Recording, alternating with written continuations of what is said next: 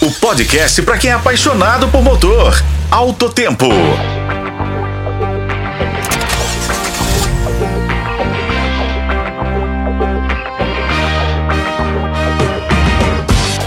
Bem-vindo, amigos, ao primeiro podcast de Autotempo da semana. Hoje, terça-feira, dia 20 de fevereiro, vamos falar do último lançamento da marca da estrela de três pontas, a Mercedes-Benz, que lançou na semana passada no Brasil a nova geração do sedã Classe E. Vendido em uma única versão no país, o modelo chega ao nosso mercado em lote limitado a apenas 15 unidades. Porém, o preço sugerido também é de R$ 639.900. Em sua décima geração, o novo Mercedes Classe E traz um visual claramente inspirado na linha EQ de SUVs elétricos da marca alemã.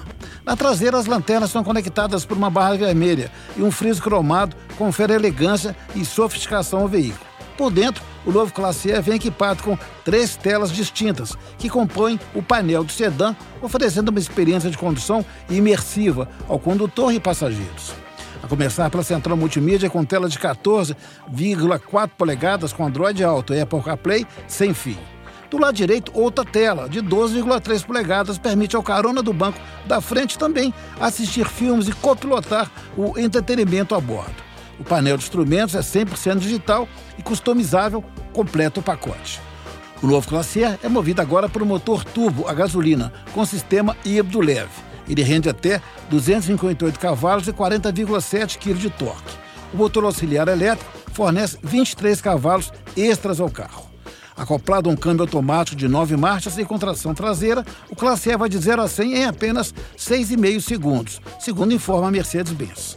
A velocidade máxima é limitada eletronicamente a 250 km por hora. Então, curtiu novidade da fabricante alemã de carros luxuosos e sofisticados?